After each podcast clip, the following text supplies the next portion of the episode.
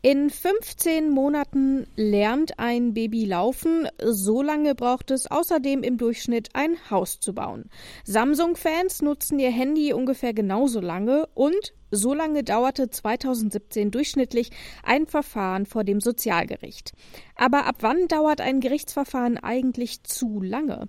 Das ist die erste Frage, der wir heute nachgehen wollen. Eigentlich treibt uns heute aber ein anderes Thema um, nämlich das, ob eine Entschädigung für ein überlanges Verfahren auf ALG 2, also Hartz IV, angerechnet werden darf.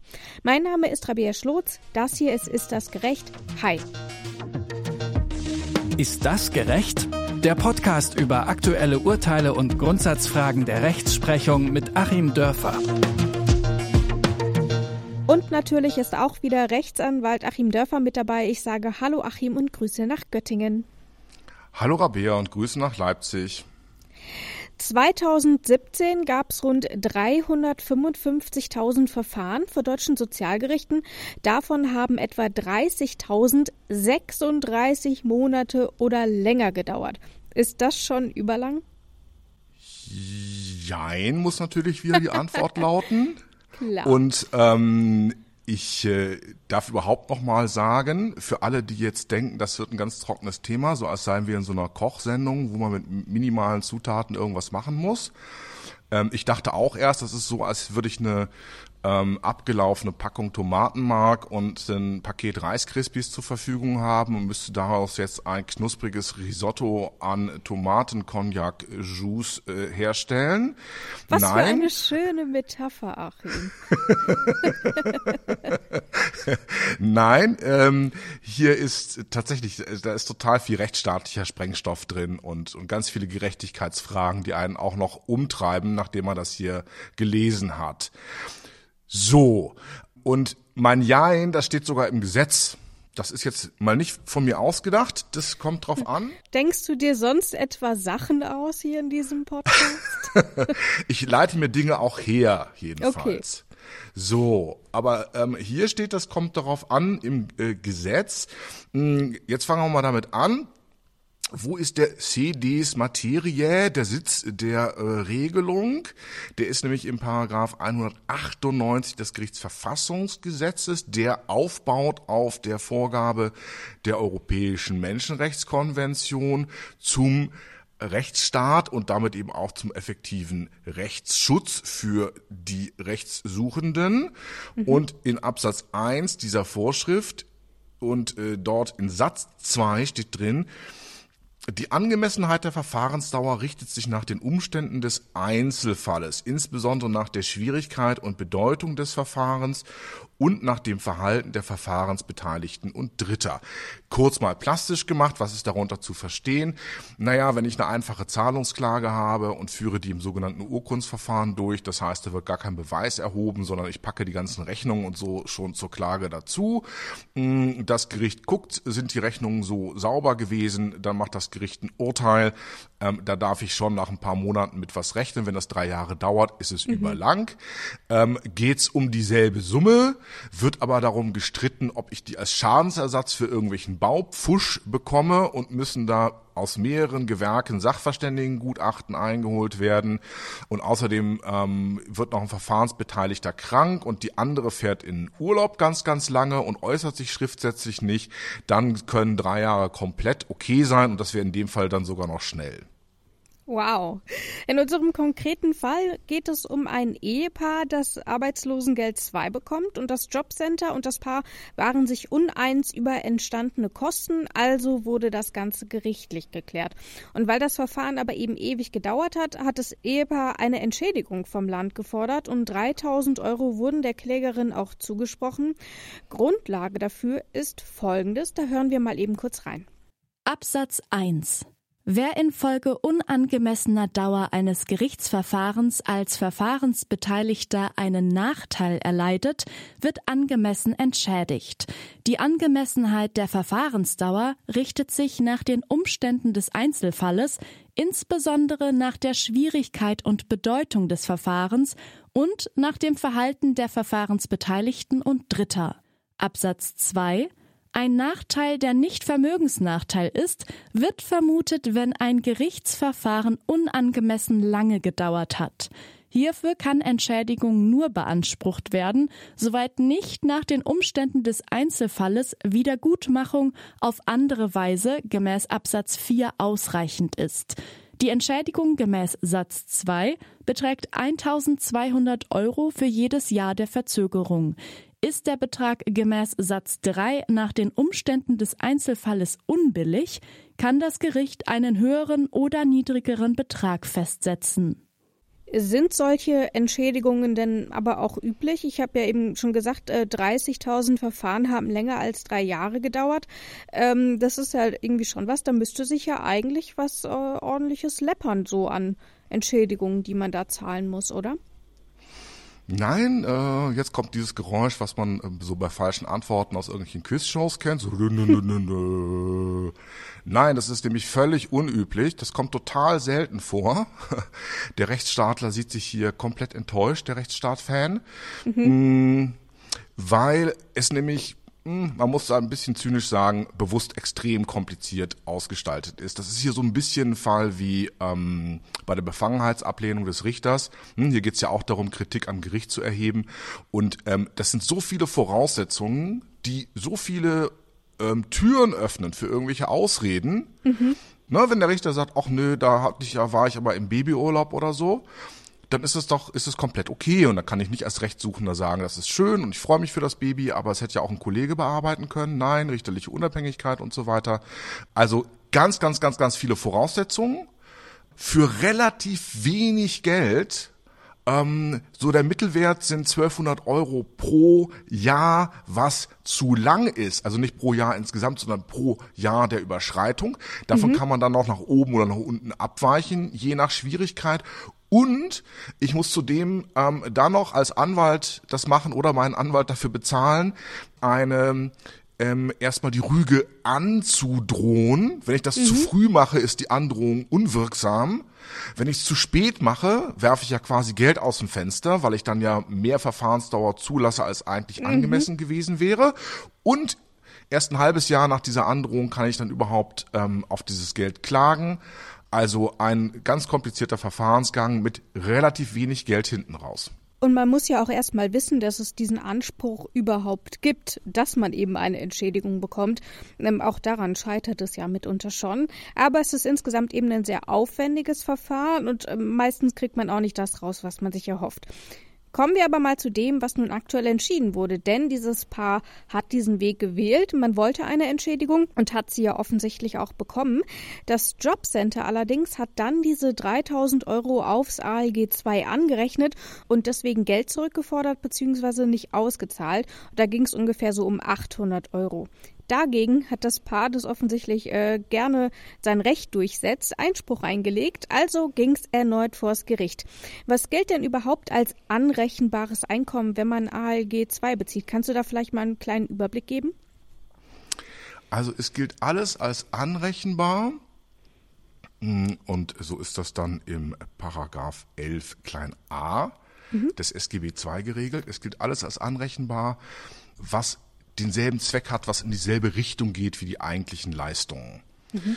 Und darauf kam es dann hier auch an, ähm, dass nämlich die Vorinstanzen gesagt hatten, mh, hm, naja, das ist ja schon so eine Art Lebensunterhalt, Unterstützung oder so. Also das packen wir mal ähm, in dieselbe Schublade wie die eigentlichen ALG-2-Leistungen.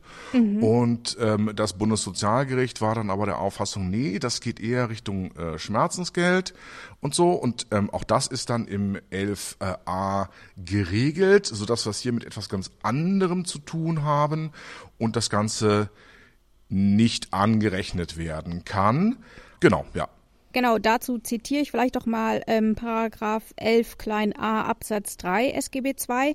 Äh, dort steht nämlich, Leistungen, die aufgrund öffentlich-rechtlicher Vorschriften zu einem ausdrücklich genannten Zweck erbracht werden, sind nur so weit als Einkommen zu berücksichtigen, als die Leistungen nach diesem Buch im Einzelfall demselben Zweck dienen.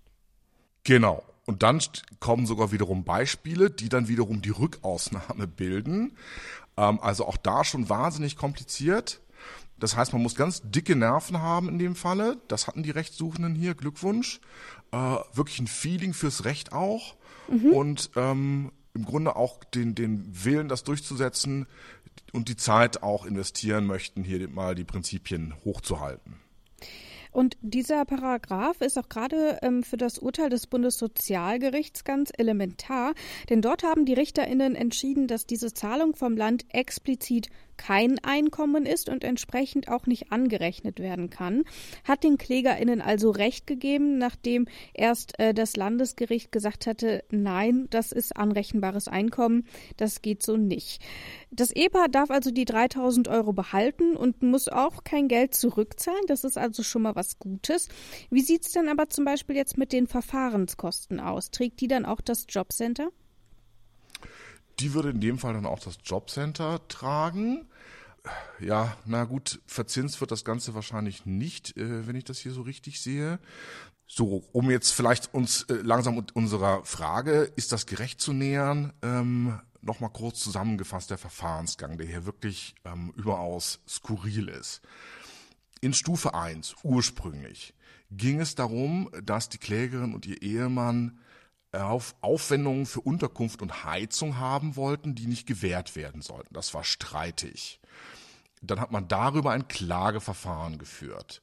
In diesem Klageverfahren, was offenbar sehr lange dauerte, wurde dann die Rüge erhoben, dass es zu lange dauerte und im Anschluss ein Streit ähm, begonnen um eine Entschädigungszahlung. Also es scheinen erstmal ursprünglich ähm, die Beträge zugesprochen worden zu sein. Also Klageverfahren 1 wurde gewonnen. Dann ähm, Klageverfahren 2, Entschädigungszahlung. Da hat man sich verglichen das ist mal wieder ein deutliches Anzeichen, wie kompliziert das Ganze ist, äh, wie kompliziert es ist, die Summe zu bestimmen, dass offenbar alle Beteiligten sich da auch gar nicht in der Lage gesehen haben und das Gericht auch nicht da so eine genaue Summe auszuwerfen und also die Beteiligten ähm, zu einem Vergleich motiviert hat. Man hat sich verglichen. Aufgrund dieses Vergleiches landeten auf dem Girokonto der Klägerin 3000 Euro, also nicht ein Vielfaches der 1200 pro Jahr im Gesetz. Da sieht man also schon, ähm, hm, ist ein Vergleich gewesen. Und da muss man sich das im Grunde so vorstellen, dass der Staat dann so hämisch lachend erstmal die 3000 Euro gezahlt hat und sie dann aber vom ALG 2 gleich wieder abgezogen hat. So nach dem Motto, ja, habt ihr es alles umsonst gemacht, haben wir euch ausgetrickst.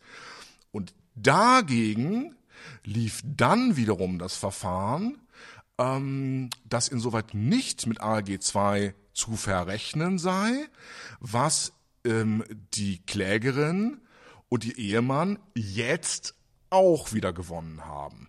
Ähm, Ironie der Geschichte für mich auch, wenn ich sehe, dass ähm, die ursprüngliche Entschädigungszahlung im Mai 2017 einging und wir jetzt im November 2021 ähm, ein Urteil dazu haben, ist das natürlich auch wieder ein überlanges Verfahren. Und ich würde mir dann sehr wünschen, dass das Ganze jetzt nochmal von vorne losginge, weil das einfach ein unglaublich tolle Geschichte, das wäre so ein juristischer Running Gag von ähm, allerfeinster Qualität. Ja, und ähm, auch das muss man sich mal insgesamt vorstellen. Das erste Verfahren war ja schon überlang. Also nehmen wir mal an, das war jetzt auch schon so vier Jahre plus das Einspruchsverfahren, was dem vorausging, was ja auch gerne mal ein Jahr dauert. Dann die Rüge. Dann musste man nach der Rüge erstmal warten, dass das ursprüngliche Verfahren abgeschlossen war, weil es muss ja länger als ein halbes Jahr nach der Rüge mindestens noch weiterlaufen, sonst kann ich ja nicht auf Entschädigungszahlung klagen. Dann auf Entschädigungszahlung geklagt. Ähm, das lief auch nochmal unheimlich lange. Dann hat man sich verglichen im Mai 2017. Das Geld ist gleich wieder einkassiert worden, hat jetzt nochmal über vier Jahre geklagt. Ähm, also das Ganze dürfte so zehn bis zwölf Jahre gedauert haben. Und ähm, bei vergleichsweise geringen Summen, über die wir hier sprechen. Bei ne? vergleichsweise ne? geringen Summen und da sage ich mal, ähm, das bedarf dann einer etwas ähm, feineren Erklärung auch. Ähm, ich ich hau's jetzt einfach mal raus. Das ist überhaupt nicht gerecht, weil was steht denn dahinter? Dahinter steht es ja nicht, dass jemand 3000 Euro bekommt, obwohl es den Menschen da wirklich zu gönnen war, sondern dahinter steht, dass ähm, ja, der Rechtsstaat als wirklich etwas ganz Heiliges, was in der Europäischen Menschenrechtskonvention steht, was im Grundgesetz festgehalten ist, der muss funktionieren. Mhm. Und dafür wollen wir so eine Art Sanktionsmechanismus haben, damit die Organe des Rechtsstaates da vernünftig arbeiten. Und man kann eben hier sehen, ähm, wie sehr das Ganze dann auch von denjenigen, die eigentlich das Böse gemacht haben, ähm, nämlich im Prinzip ja dem beklagten Land, äh, dessen Sozialgericht, Landessozialgericht ja auch zwischendurch mal abgelehnt hatte, bevor das Bundessozialgericht mhm. stattgab. Also ähm, eigentlich hätte man hier, um den Rechtsstaat zu schützen, dem beklagten Land so richtig eins auf die Finger geben müssen. Und 3000 Euro nach zwölf Jahren sind nicht richtig eins auf die Finger. Im Übrigen auch ähm, mit Kosten in hoher fünfstellig oder na, fast schon mittlerer fünfstelliger Höhe, zumindest mal auch für den Steuerzahler. Ne? Das sind ja da auch immer mhm. ganze Senate, die hier tätig werden. Also die abschreckende Wirkung, die Prozesse wirklich zu beschleunigen und mal diese durchschnittlichen Verfahrensdauern, die du genannt hast, substanziell, sagen wir mal, um zehn Prozent zu drücken, diese Motivation ist, ist null. Und ganz im Gegenteil, das ist quasi eine Aufforderung, nichts zu ändern, weil natürlich diese Mini-Summen im Vergleich zu diesem riesigen Apparat, die haben ja auch, die wollen uns ja auch was sagen. Die sind ja auch eine Parabel für irgendwas. Nämlich mhm. dann eine Parabel dafür, dass bezogen auf ein gesamtes Bundesland uns ein Komplettversagen des Rechtsstaats in mehreren Instanzen noch nicht mal 3000 Euro wert ist. ähm, und das ganz schön billig. Ähm, so viel kann ich schon als Geldstrafe bekommen, wenn ich einem Polizisten den Stinkefinger zeige. Ja, und wenn ich die beiden Dinge jetzt mal so abwäge gegeneinander, mh, mm, mir wäre, glaube ich, so ein funktionierender Rechtsstaat wichtiger. Du hast eben noch die Steuern angesprochen, die wir für dieses ganze Verfahren gezahlt haben. Ich will auch noch mal über die Steuern sprechen, denn das Verfahren ist zwar jetzt erstmal beendet, das heißt aber nicht, dass der Prozess um diese Zahlung auch schon beendet ist. Es bleibt ja nämlich noch die Frage, ob das Ehepaar das Geld an das Jobcenter zwar nicht zurückzahlen muss, aber ob diese 3000 Euro als Entschädigung denn versteuert werden müssen, denn auch das wäre ja dann eine Form der Rückzahlung. Was kannst du uns denn dazu noch sagen? Sagen? Also, das ging mir auch mal so äh, dann nochmal durch den Kopf. Ist ja toll. Great minds think alike, sagte, glaube ich, Oscar Wilde. Ich meine, nein, das muss steuerfrei sein. Es ist dann ähnlich zu behandeln wie eine Schmerzensgeldzahlung. Wenn man nämlich dann ähm, sozusagen auch steuerrechtlich das Argument des BSG nimmt, was ja auch relativ nah schon am Steuerrecht dran ist. Die Differenzierung im Sozialgesetzbuch und im Steuerrecht ist nämlich ähnlich. Es geht nämlich darum, alles, was so eine Art Einkommen ist, ähm, im Sinne von Erwerbseinkommen, äh, das wird, wird angerechnet, das, das äh, geht sozusagen durch die Hände des Staates dann nochmal.